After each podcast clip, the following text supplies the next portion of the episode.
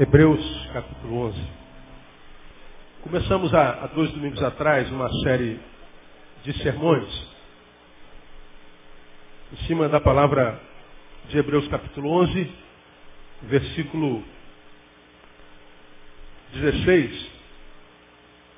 E eu acho que uma palavra extremamente pertinente para esse tempo que nós vivemos, enquanto sociedade enquanto igreja nessa sociedade enquanto sociedade na igreja e vice-versa. E a gente lê lá em Hebreus capítulo 11 o seguinte, verso 16. Mas agora desejam uma pátria melhor, isto é, a celestial, pelo que também Deus não se envergonha deles, de ser chamado seu Deus, porque já lhes preparou uma cidade. Porque Deus não se envergonha deles de ser chamado seu Deus.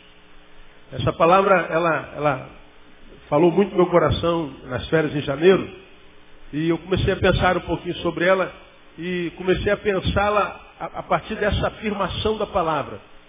Que há, há um tipo de crente, um tipo de gente, um tipo de filho, a respeito do qual ou dos quais se diz, Deus não se envergonha deles. Deus não tem vergonha de ser chamado Deus deles.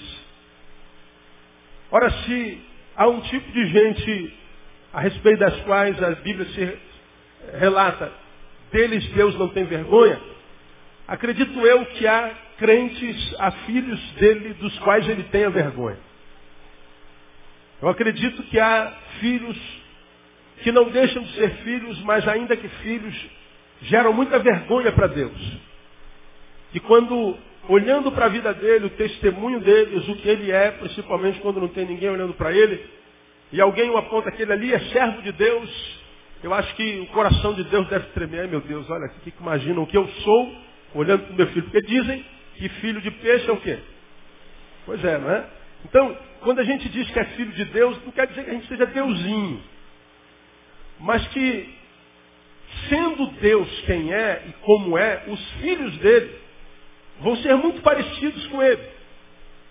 Porque a ideia de, de, de, de, Deus é que nós tenhamos a mente de Cristo, como diz a palavra. Então, quando nós dizemos e somos filho dele, mas não vivemos como se dele fosse filhos, então nós envergonhamos o nome de Deus e não só envergonhamos o nome de Deus, mas Deus que tem um nome grande se envergonha de nós. E a pergunta foi, individualmente falando, subjetivamente falando, o que, que Deus sente quando olha para você? Né? Não é esse ser que você é aqui me olhando, nem eu aqui te pregando. Né? Nós nos conhecemos, nós sabemos quem nós somos. Então Deus quando olha, e Deus tudo vê, os olhos do Senhor estão em todos os lugares, o que, que Deus sente? Eu comecei é, fazendo alusão à entrevista de um pai que descobriu que seu filho era líder de uma, de uma de uma, de uma quadrilha de pedófilos, para mim, um dos piores crimes que um ser humano pode cometer é o da pedofilia. E o pai disse na, na, na entrevista, que vergonha do meu filho em pensar que ele saiu de mim, que vergonha. Né? Então, quando nós falamos que somos filhos de Deus, fomos gerados em Cristo, diz a palavra, saímos dele. Deus engravidou e pariu. Quando pariu, saiu eu, saiu você. Nós nascemos nele, dele. Não é? Agora, o que, que Deus sente quando olha para nós? Agora, o interessante é que quando Deus diz que sente vergonha de algum de seus filhos, ou não sente vergonha de algum de seus filhos, essa, essa revelação, essa realidade, está contida num texto que a gente conhece como Galeria da Fé, que revela um monte de filhos que pela fé, pela fé, pela fé, pela fé, você conhece Aí, pela fé, Abel ofereceu a Deus mais. Pela fé, Enoque foi transladado. Pela fé, Noé divinamente avisado. Pela fé, Abraão sendo chamado. Pela fé, Moisés. Pela fé, Sara. Pela fé, os israelitas. Então, a galeria da fé mostra alguns homens que tiveram uma fé tão grande que, por terem vivido essa fé, realizaram coisas tremendas ou não. E Deus diz assim: por causa da fé deles, eu não tenho vergonha deles. E falamos que, que, que, que essa palavra é o oposto do exposto em Mateus, que diz que é, assim que eles desceram do Monte da Transfiguração, os, os discípulos apóstolos, estiveram com Jesus, desceram, estiveram com Jesus, Moisés e Elias, desceram no Monte da Transfiguração, se encontraram com um demoniado que foi trazido por, por um de seus pais, e, e, e, e, o pai disse assim, é, Senhor, eu trouxe esse meu filho para ser curado, e os teus discípulos não puderam fazê-lo. Meu filho está horrivelmente endemoniado, seus discípulos não puderam libertá-lo. Aí Jesus então reage. Até quando vos sofrerei? Ó geração incrédula e perversa, até quando eu vou ter que suportar vocês? Jesus está dizendo que os apóstolos fazem parte de uma geração perversa e incrédula, que não tiveram fé suficiente para expulsar um demônio. Aquela casta que não sai senão a base de quê? Oração e jejum. E aí, porque eles não tiveram fé para expulsar aquela legião, Jesus diz assim, até quando eu vou ter que viver com gente como vocês? Até quando eu vou ter que suportar gente como vocês? Como quem diz, eu tenho vergonha do que vocês são. Tenho vergonha dessa fé que vocês dizem ter. Lá em Hebreus, Jesus diz, eu não me vergonho deles. Em Mateus, Jesus está dizendo, eu tenho vergonha de vocês. Aí, nós percebemos que a alegria que Deus tem em nós, ou a tristeza que Deus tem em nós, tem a ver com a fé que professamos, com a fé que dizemos ter. Se dou alegria a Deus, eu dou por causa da fé que tenho. Se entristeço a Deus, entristeço por causa da fé que tenho. Todos têm fé, mas a qualidade da fé que vivemos é que faz a diferença na nossa relação com Deus e mais, na relação de Deus conosco. Porque aos apóstolos disse, se eu pudesse, eu não, eu não andaria com vocês. Se, se, se dependesse do que eu estou sentindo agora, eu, eu voltaria para casa e largaria vocês aí. E ele então é, é, é, é, levanta a voz de forma exasperada e diz, até quando eu vou ter que suportar vocês? Até quando? Tem a ver com fé. Que fé é essa? Que faz com que Deus tenha vergonha de nós. Que fé é essa? Que faz com que Deus olhe para nós e se ele fosse tentado pela mentira, ele seria tentado a, a, a perceber que a, alguns de nós estamos vivendo a vida, ele passaria ao largo como quem tem vergonha. Ele não é meu filho, não, não, nem conheço, não sei quem é. é. Deus agiria como Pedro. Não, não conheço, não. Não é teu filho sim, não, meu filho não, pelo amor de Deus. Não faço não, não é meu filho não. Só que Deus não é Pedro, nem é tentado pela mentira. Agora, eu não sei se isso ainda incomoda a vocês. Saber que eu posso ser o filho do qual Deus tem vergonha. Eu não sei se ainda incomoda a todos vocês a realidade de que a minha vida pode ser uma vida da qual Deus, ou na qual Deus não tenha prazer. Eu não sei se ainda é uma preocupação de vocês agradar o coração do Pai.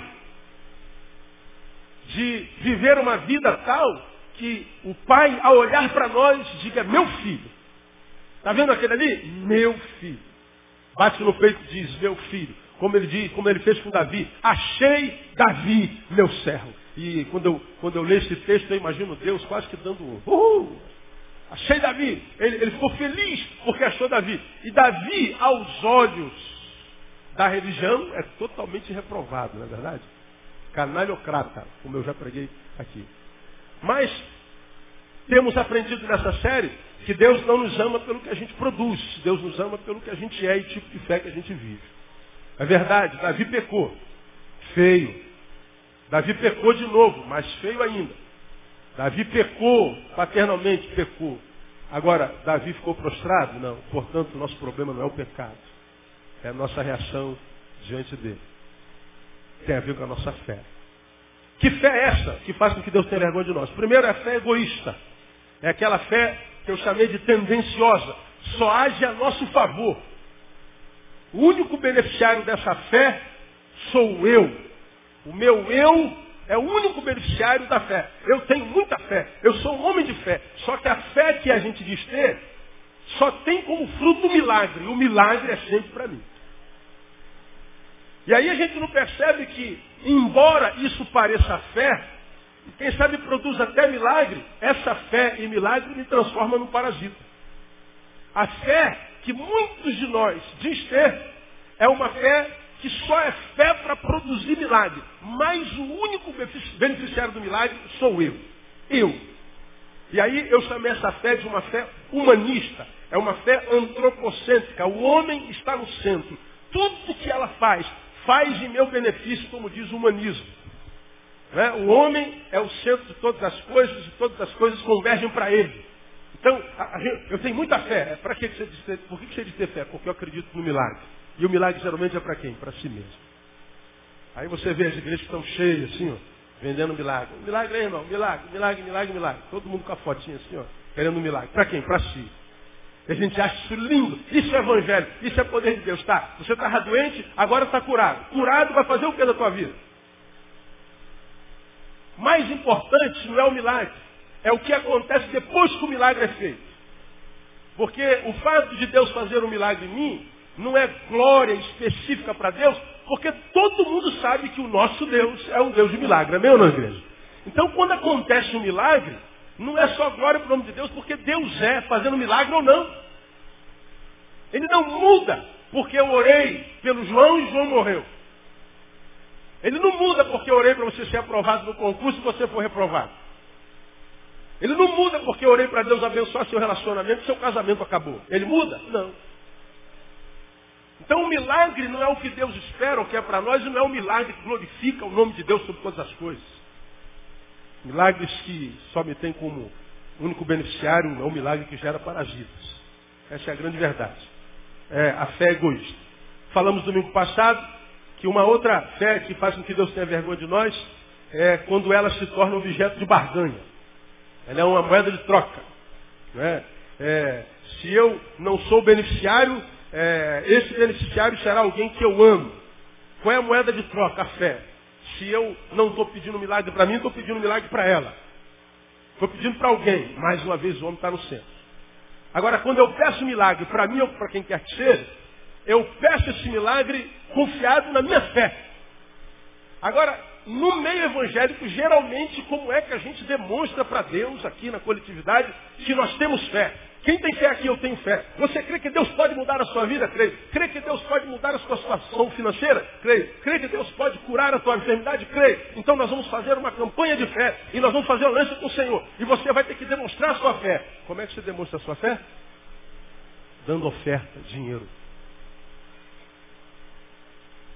Porque se você der uma oferta grande, Deus vai ver o tamanho da sua fé e vai te abençoar. A fé ela é sempre voltada para a matéria. A gente acredita que tem fé porque a gente teve coragem de botar a mão no bolso e pegar mil reais, dez mil reais, fazer o cheque e botar no gasofilaste. Então você vem, crente que está com muita fé, e coloca ali, volta no corredor da igreja dizendo, eu sou um homem de fé. Porque só um homem de fé, Madureira, dá uma oferta do tamanho da que eu dei. Agora, geralmente, quando a gente dá uma oferta grande, a gente dá por amor, involuntariamente, ou a gente dá esperando receber um milagre? Dá esperando receber um milagre. Eu posso dar 10 mil, mas eu estou pensando em mim e não agradar o coração do Pai. Essa é a fé capitalista. Se a primeira é humanista, a segunda é capitalista. E a gente imagina que Deus de fato se move movido pelo dinheiro que eu dou. Você está enganado. Você está enganado. Tem alguns exemplos do domingo passado. Hoje, nesse, nesses 25 minutos, quero terminar às 11h30 para meia hora gente celebrar a ceia, quero mostrar uma outra qualidade dessa fé que faz com que Deus tenha vergonha de nós. É a fé que não age em nosso senso de valores. De um lado, ela é humanista, o homem no centro. Do outro lado, ela é capitalista. Ela, a gente acha que a gente tem fé porque a gente dá oferta grande. Por outro lado, essa fé, ela é uma fé que não age no meu senso de valores. Ela não mexe com o meu, meu valor, ela não mexe com, com a minha forma de ver a vida.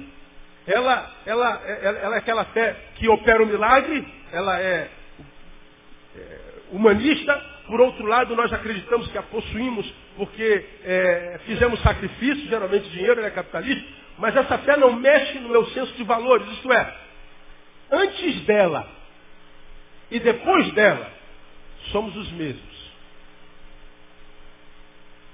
Antes de dizer possuí-la, eu era um.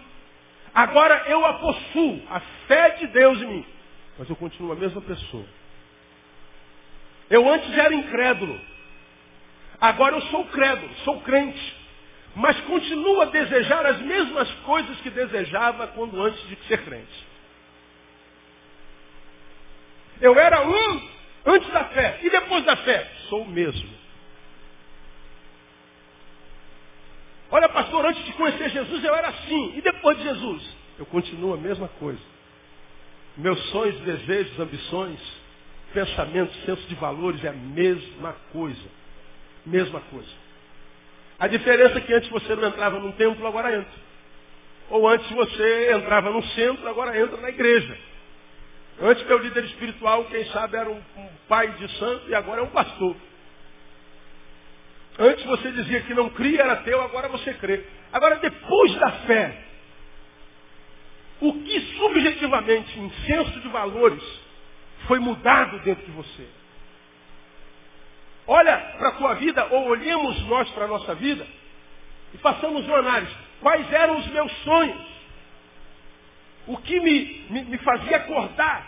O que era, era, era, era objeto da minha ambição, do meu desejo antes da fé? Era isso. Minha fraqueza era essa, pastor. Meu fraco era isso. Muito bem, agora você é da fé. Mudou alguma coisa? O primeiro resultado do agir da fé evangélica, ou seja, do evangelho, a fé que é dom de Deus, a fé que é gerada em nós como graça pelo encontro com Jesus.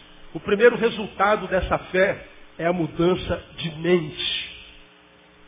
O primeiro resultado é a mudança de mente logo, mexe com os nossos senso, com o nosso senso de valores. Quero mostrar para vocês alguns textos. Vira uma paginazinha antes, capítulo 8 de Hebreus.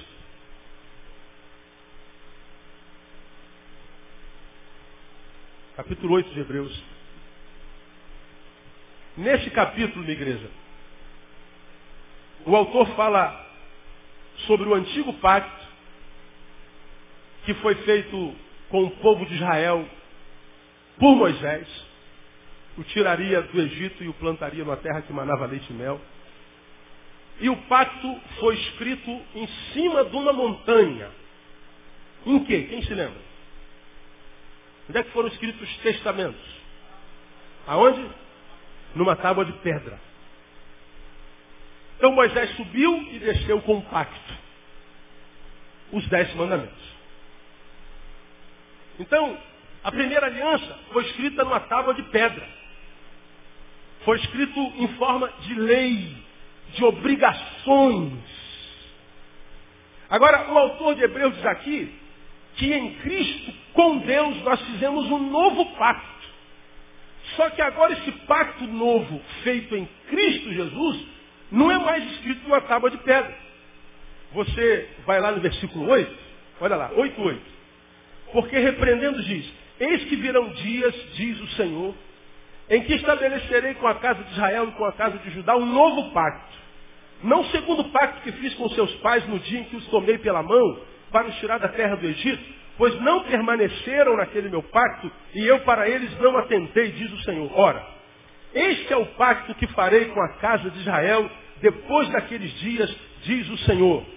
Porei as minhas leis aonde? Lê para mim. No seu entendimento, ou na sua mente, ou no seu coração e em seu coração escreverei, eu serei o seu Deus e eles o quê? Serão meu povo. O pacto que Deus faz conosco hoje, através de Jesus, ele escreve na minha mente. Ele escreve no meu coração. Ele diz que a relação dele é com Israel enquanto coletividade, mas não Israel enquanto bando. Enquanto coletividade e coletividade é composta por individualidade. Já preguei sobre isso aqui. A multidão nada mais é do que a junção de milhares de indivíduos. O mar nada mais é do que a conjunção de milhares e milhões de gotas. Mas cada gota para Deus é importante. Cada indivíduo para Deus é importante. E ele está dizendo, eu não vou fazer mais um troço coletivo. Todo mundo, olha aqui, gente, leia aqui. Não matarás, não, não, não, não, não, não, não, não, não. Não.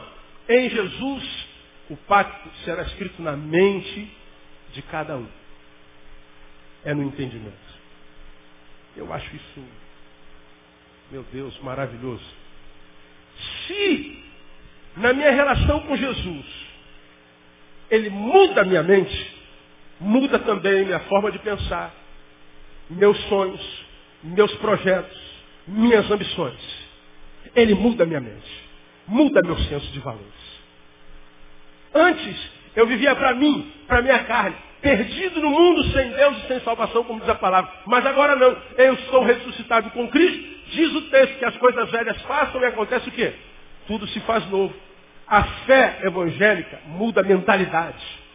A fé evangélica, do evangelho, me tira do centro.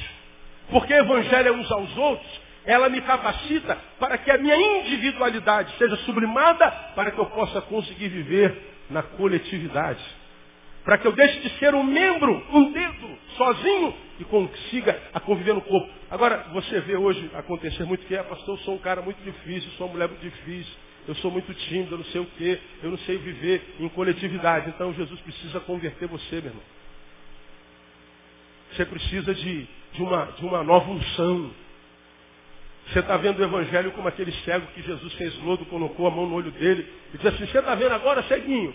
Ah, tô, tô, porque eu estou vendo homens como árvore andando. Não, então você não está vendo. Homens não são árvores que andam. Jesus então deu, deu um segundo toque. Aí diz o texto, ah, agora eu vejo claramente.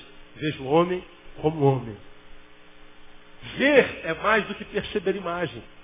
Ver é discernir o que se vê. Muita gente no Evangelho, ou na igreja evangélica, imaginando que porque está na igreja evangélica, está no Evangelho. A gente acha que tornarmos-nos membros de uma igreja evangélica nos transforma em evangélicos. Ou seja, evangélico é aquele que vive os valores do evangelho. Por que, que nós temos tantos escândalos, tanto abuso de poder, tanta trairagem, tanta fofoca, tanta malignidade na igreja? Por Paulo responde, Romanos capítulo 9, não que a palavra de Deus haja falhado, mas é que nem todos os que estão em Israel são israelitas. Estar em Israel não faz de mim um israelita. Quando é que eu sei que de fato a fé do Evangelho foi gerada no meu coração? Quando muda a minha mente.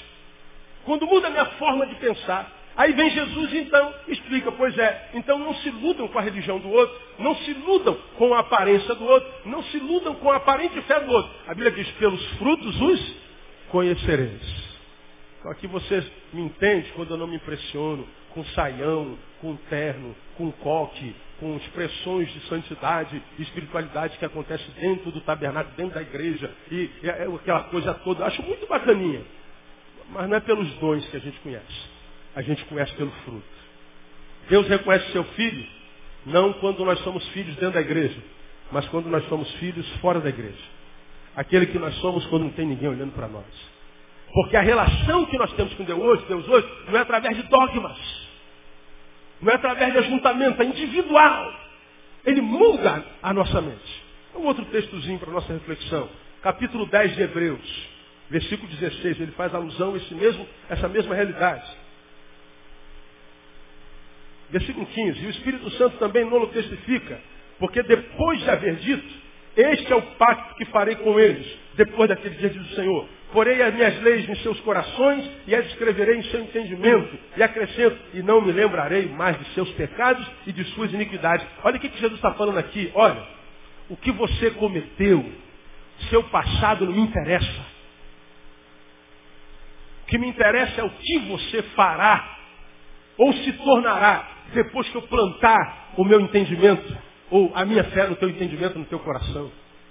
Ele está dizendo para mim, o que eu fiz de errado não me interessa. O que interessa é o que eu farei de certo no futuro. Agora, vamos voltar para a nossa realidade. Vira e mexe, a gente não se encontra alguém que joga na cara de alguém o seu passado. Antes de vir para cá, eu li um e-mail dos, das centenas que tem lá.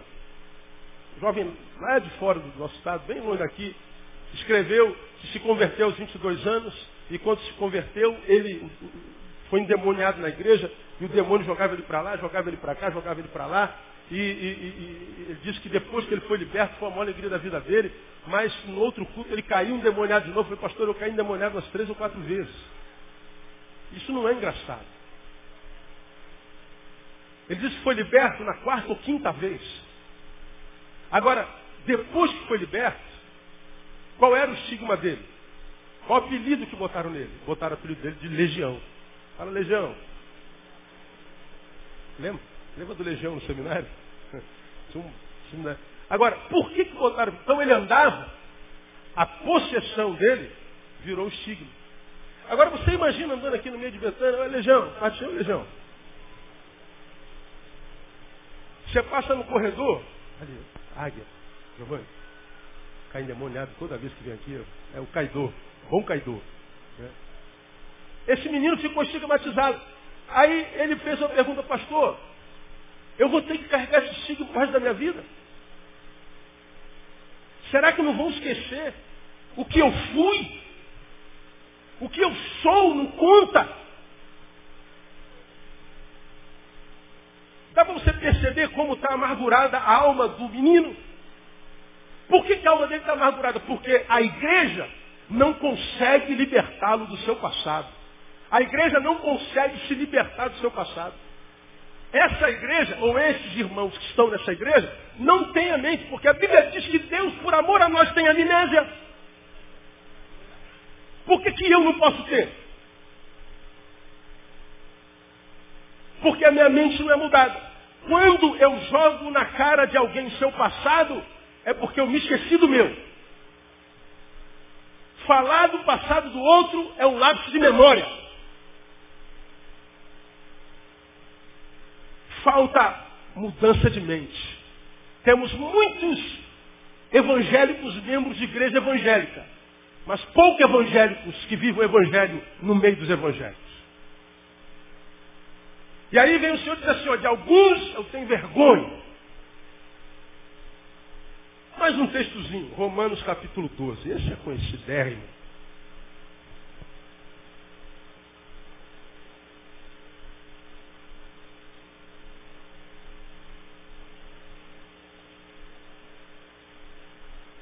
12.1. Rogo-vos, irmãos, pois, pela compaixão de Deus, que apresenteis os vossos corpos como sacrifício vivo, santo e agradável a Deus, que é o vosso culto racional. E não vos conformeis a este mundo. Agora presta atenção nessa palavra que está aí. Mais o que? Leiam para mim. Trans o quê? Não ouvi, vamos lá. Transformai-vos como? Renovação da vossa mente. Agora, preste atenção no enredo. Gente, não se conformem com o mundo. Aí vem a ordem. Mas, transformai-vos. Está dizendo para a gente transformar o mundo? É isso que está escrito aí? Gente, está vendo o mundo? Tô. Não se conforme. Conformar é tomar a forma. Não tome a forma do mundo.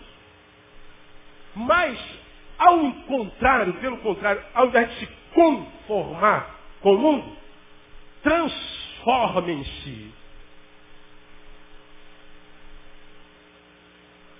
Vocês têm que estar em constante processo de transformação. E a transformação da qual Paulo fala é exatamente o oposto do que acontece no mundo. Como é que eu me afasto? Como é que eu me transformo? Ou, ou, ou, ou, me afasto dos valores do mundo? Através da renovação do quê? Da minha mente. Irmão, pode subir monte, pode fazer jejum, você pode fazer o raio do parque, você pode aumentar a tua oferta, você pode botar terno, é, para de raspar a perna, irmão, pode botar coca, deixa os axilas crescerem, ah, é, faça o que você quiser. Agora, se a tua mentalidade não mudar, você só vai se transformar num ser humano feio. Só isso. E é em nome de Jesus. Você vai conviver com essa mentira que se é. Vivendo dentro da igreja uma coisa e na realidade em casa outra. A vender uma imagem de santidade tão grande que você vai ter admiração de alguns crentes. Mas na essência, na subjetividade, você vai descobrir que isso é uma farsa. Como, irmão, a gente só tem uma vidinha para viver, não dá para mentir a vida inteira, cara. Não dá para a gente mentir para a gente. Eu posso mentir para você, a beça. Vocês podem mentir para mim, a gente pode mentir um para o outro, mas não dá para a gente mentir para a gente para sempre. Nós não temos como conviver com duas personagens dentro de nós a vida inteira. Nós não suportamos isso. E o que o texto está dizendo é que é, a palavra pesada da parte do Senhor, eu tenho vergonha desse tipo de fé que mexe com o teu exterior, mas não mexe com o teu interior. Porque a primeira marca da fé evangélica, na verdade, é a mudança de mente. A mente renovada pelo Espírito na fé é diferente da mundana. De modo que quando eu estava lá, eu, eu pensava de uma forma, eu tinha valores tais que quando a fé entrou, quando a experiência da conversão, do novo nascimento, aconteceu em mim, então minha forma de pensar mudou. Minha ambição mudou, meus projetos mudaram, alguma coisa aconteceu dentro de mim. E aí, para a gente terminar, eu dou alguns exemplos práticos para você. E o primeiro exemplo prático vem de Lucas capítulo 19. Lucas capítulo 19.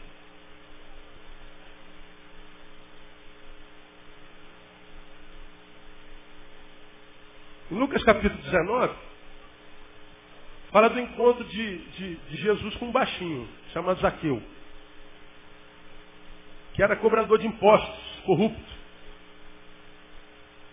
Quando Jesus entra na vida desse cara, quando eles se encontram lá na encruzilhada da vida, Jesus entra na casa dele, mas não entra só na casa dele, entra dentro dele. E aí o camarada que roubava tem uma transformação. No versículo 8 diz assim, Zaqueu, porém, levantando, disse ao Senhor, Eis aqui, Senhor, dou aos pobres metade dos meus bens, e sem alguma coisa tenho defraudado alguém, o que, que ele faz? Eu lhe restituo quadruplicadamente. Agora eu pergunto a você, Jesus mandou ele fazer isso? Tem alguma ordem explícita de Jesus aqui mandando fazer isso? Da onde veio isso? Da mudança de mente, de valores. Antes eu olhava para o Márcio e via um bolso.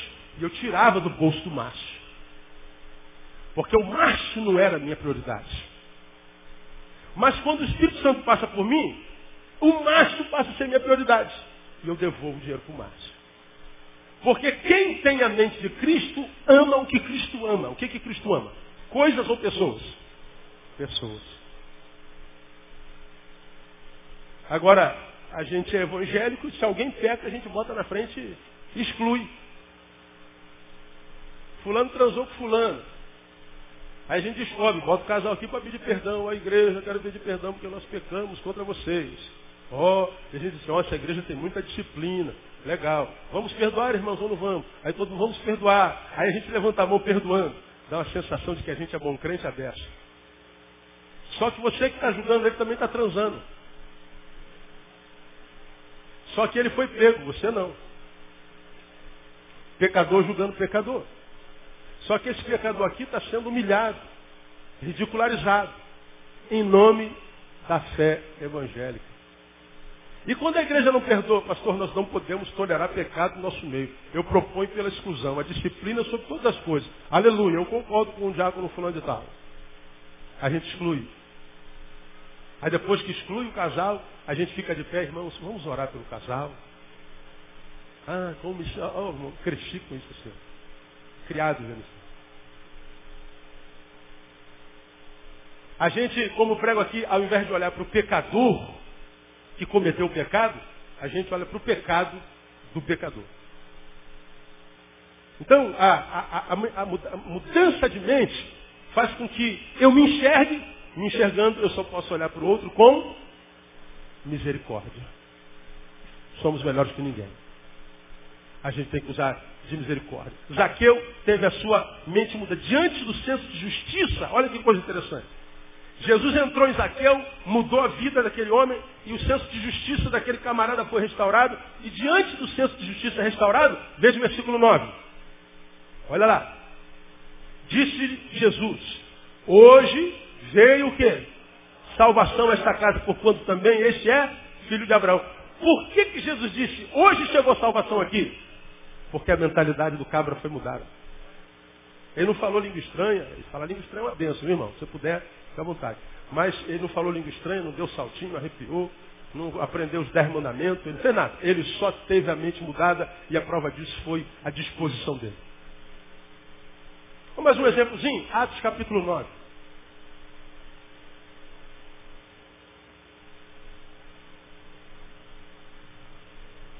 Atos capítulo 9. Conversão de Saulo. 9.1. Saulo, porém, respirando ainda ameaças e morte contra os discípulos do Senhor, dirigiu-se ao sumo sacerdote e pediu-lhe cartas para Damasco, para as sinagogas, a fim de que, caso encontrasse alguns do caminho, quer homens, quer mulheres, os conduzisse presos a Jerusalém. A vida de Paulo era arrebentar com os crentes. Pois é, aí nesse caminho para Damasco, Jesus aparece a ele, muda a vida desse camarada também. Paulo muda também a vida dele. Aí você vai lá no 20. E logo nas sinagogas pregava Jesus que este era o Filho de Deus. Todos os seus ouvintes pasmavam e diziam, não é este o que em Jerusalém perseguia os que invocavam esse nome? E para isso veio aqui, para os levar presos aos principais sacerdotes? Eu peraí, esse cara veio para pregar quem confiava nesse nome, agora ele está pregando esse nome. É, eu mudei. Minha mentalidade mudou. O que eu não valorizava, agora valorizo. O que eu não cria, agora eu creio. Mudei, gente. Minha ideia mudou. Meu senso de valores mudou. É o que a Bíblia fala que acontece com a gente. Mudança de mente. Uma ultimazinha, Hebreus capítulo 11. Que é onde a gente está baseando a nossa, a nossa palavra.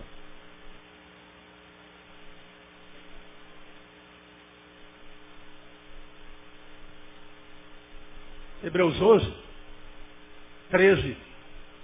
Todos estes morreram na fé, sem terem alcançado as promessas, mas tendo, tendo as vista, vistos saudados de longe, confessaram que eram estrangeiros e peregrinos na terra. Ora, os que tais coisas dizem, mostram que estão buscando uma pátria. E se na verdade se lembrasse daquela de onde vieram, ou, ou, a terrena, teriam a oportunidade de voltar. Mas agora desejam uma pátria melhor, isto é, a celestial. Ele está falando que todos esses que foram abençoados com a fé deixaram sua pátria e eles eram de uma terra, nasceram numa terra, tinham parentes, largaram tudo porque a mentalidade mudou, agora a vida deles é para fazer a vontade de Deus, e eles partiram. Se eles pensassem na terra primária, na sua terra de origem, eles teriam razão para voltar, mas eles tinham em mente uma pátria melhor, a celestial. Busca primeiro o quê? O reino de Deus. É isso aqui. Primeiro espiritual. E ser espiritual não é abrir mão do material. Dizer que eu estou em estado de espiritualização não quer dizer que eu estou abrindo mão da minha humanidade. Você já aprendeu que quanto mais santo, mais humano, mais normal. Quanto mais santo, menos esquisito, menos notado, mais simples. Agora, olha os santos, os ícones de santidade na igreja evangélica. Meu irmão, é, é um hospício.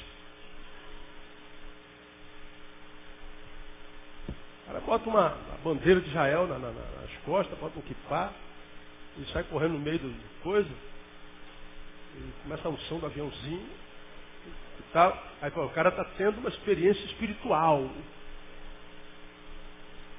Olha, ele está tendo uma experiência espiritual, porque ele está sendo visto no meio da multidão. E quem não está tendo uma experiência espiritual, imagina, gente, eu quero sentir isso também, eu quero ter essa experiência espiritual. É porque você não, não aparece no meio da multidão, você imagina não estar tá tendo experiência espiritual. Só que chega amanhã de manhã, segunda-feira, você está sentado no ônibus, acordou bem mais cedo que todo mundo, vai para aquela fila do 744, 794, 754, que é para ir sentar. Aí você senta, oh, graças a Deus eu vou sentar. Aí no primeiro ponto entra a mulher com a criança no colo, para bem do teu lado.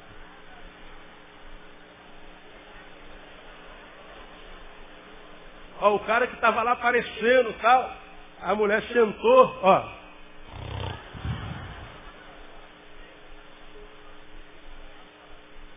Você olha para a mulher, mesmo contra a sua vontade, contra a sua carne, diz assim, senhora, Deus abençoe a senhora, viu? Jesus ama a senhora. Obrigado, meu filho. Isso é espiritual? Sim ou não? É espiritual. Quando fizerdes a qualquer um desses meus pequeninos, a mim fazeis. Quem foi que sentou ali no seu lugar? Me diga o nome dele. Jesus. Só que para o Evangelho isso não é espiritualidade. Chega no trabalho, teu, teu parceiro de, de, de, de fábrica, está lá no canto cabisbaixo, sorumbático, macambúzio. Aí você está aqui vendo teu brother lá quebrado. Você larga um pouquinho, pô, tá tudo bem, irmão. Posso te ajudar? Pô, né, eu tô, tô mal aberto, cara. Quer falar? Pô, ouve. Aí você ouve o cara 10 minutos. Aí tu vê que o cara melhorou um pouquinho, compartilhou a carga. Aí você volta para trabalhar. Isso é espiritual? É, claro que é. Mas para o evangélico não. Para o evangélico, a espiritualidade acontece aqui dentro. Aí você é um ser humano maravilhoso. Maravilhoso. E acha que não é bom crente porque não tem cargo. E de repente é o melhor crente da igreja, porque os maus crentes estão brigando um com o outro por causa de cargo.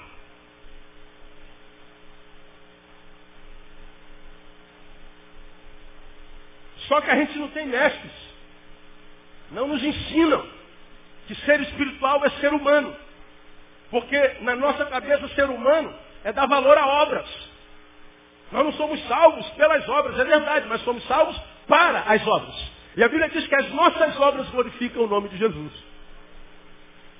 Então, amado, a fé que faz Deus ter orgulho de nós é a fé que mexe com a minha mentalidade. É a fé que mexe com o meu senso de valor. É a fé que me faz ver como Jesus vê. Pelo menos tentar fazer isso. É a fé que me diferencia daquele que eu era quando ele não estava em mim.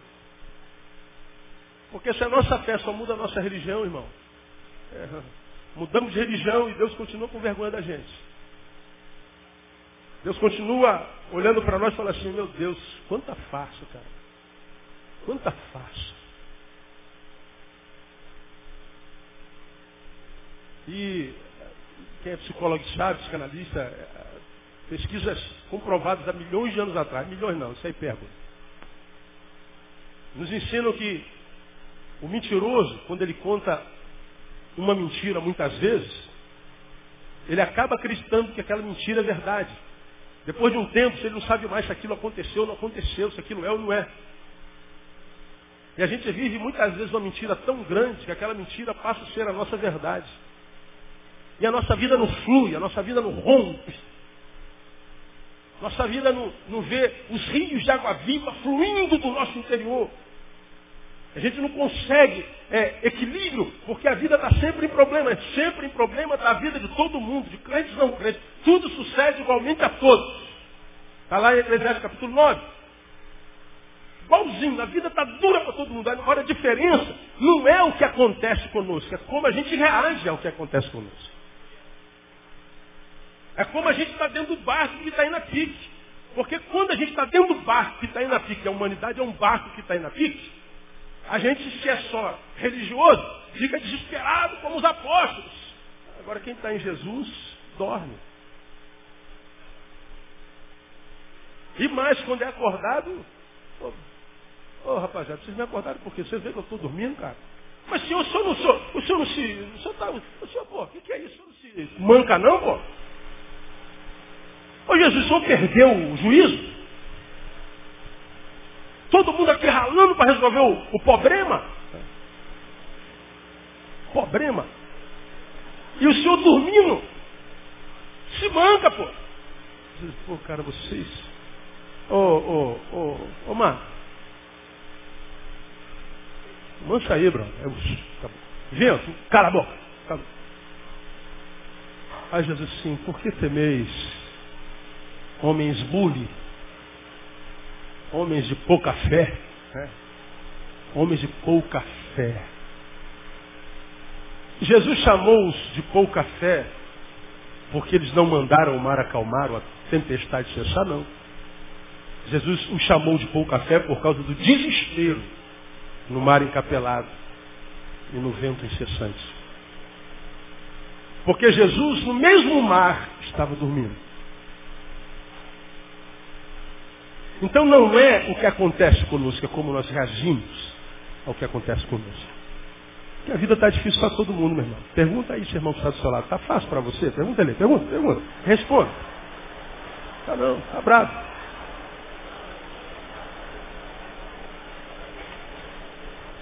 Agora, quando a gente não tem fé, terminei. Nos tornamos no despertador de Deus. Quando abrimos a boca é para lembrar a Deus o que ele tem que fazer a nosso favor. Senhor, hora de agir em meu favor. Estou duro. Hora de me curar. Hora de me livrar do ladrão. Somos despertadores como se Deus dormisse. A Bíblia diz que Deus nem cochilar cochila, cara. Deus não tira aquelas, aquelas sexta, cochilada depois do almoço. E ele disse aos seus amados, ele abençoa enquanto dorme. Ele não está falando que abençoa preguiçoso. Ele está falando que o servo dele não perde o sono nas adversidades, porque o servo dele acredita que o Deus que ele serve é maior do que a adversidade e que não permitiria que uma aprovação maior do que aquela que você pudesse suportar chegasse até você. Se chegou até você, você é maior do que essa aprovação. Você só precisa acreditar nisso. Agora, como é que a gente acredita nisso? Pela fé. Pela fé. Está doendo, Senhor. Mas se chegou até aqui, eu posso. Não, não posso não, senhor, não posso não. Pois é, diagnóstico seu. Agora a Bíblia diz, se chegar você pode. Se você vai acreditar ou não, o problema é seu. O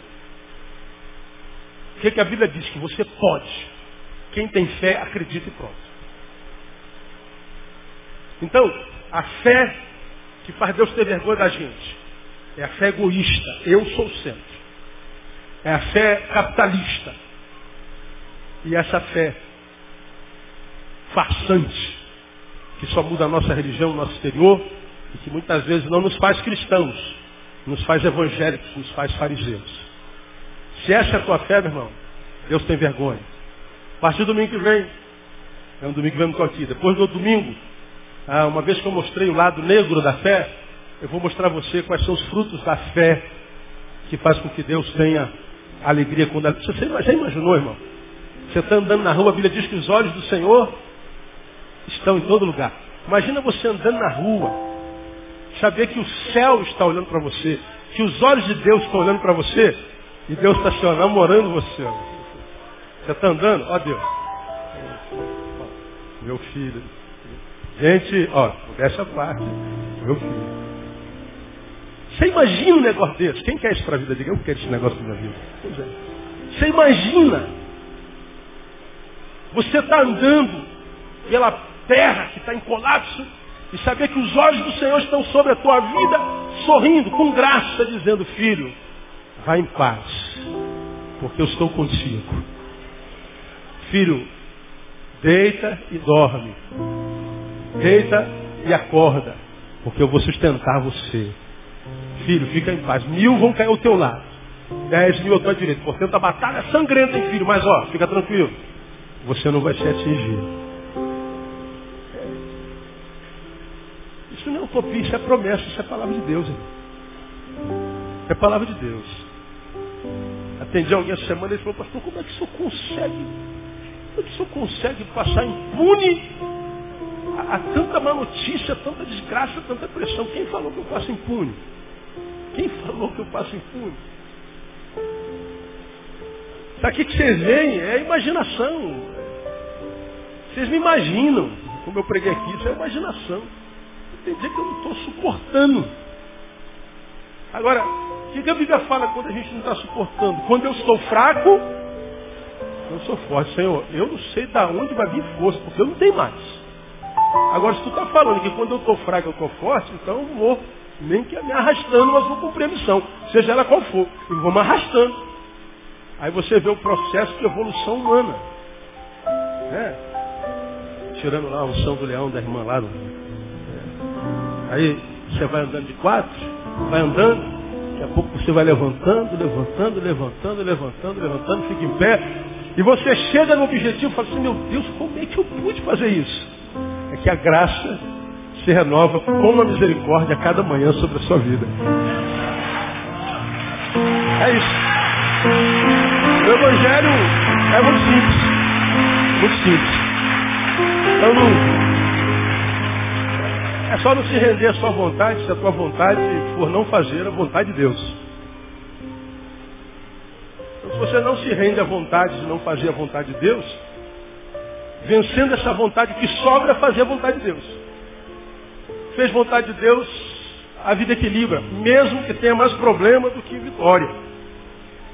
Mesmo que tenha mais tristeza do que alegria. A, a vida biológica é assim, a vida mais lá dentro.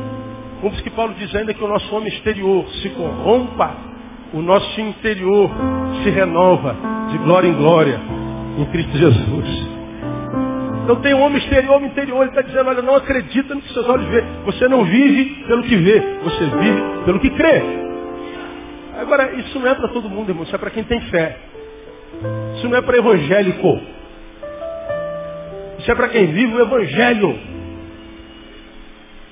Porque se não for essa fé, é religião. Então no próximo domingo eu vou mostrar para vocês, uma vez que fé não é isso, eu vou tentar mostrar para vocês o que é fé. Para que a gente viva uma vida que transcenda a coletividade. Para que a gente tenha mais do que o aplauso do homem, a admiração do irmão, a, a, a aprovação do João e da Maria. A gente quer o aplauso do céu. A gente quer o aplauso do céu. E não é complicado porque ele está dizendo, meu filho, meu, o homem segundo meu coração adulterou, matou o marido da, da, da amante dele, engravidou a amante dele, perdeu o filho, teve uma filha estuprada, um filho estuprador, um filho levantador, teve a pior família que já passou pela terra, não deixou de ser o homem do meu coração. Porque eu não estou nem aí para o seu acerto, para o seu erro. Eu quero saber como é que você lida com isso. Eu estou aí para o que rege o teu interior. Porque Davi ele pode ter caído na cama da adúltera, mas o coração dele nunca esteve lá.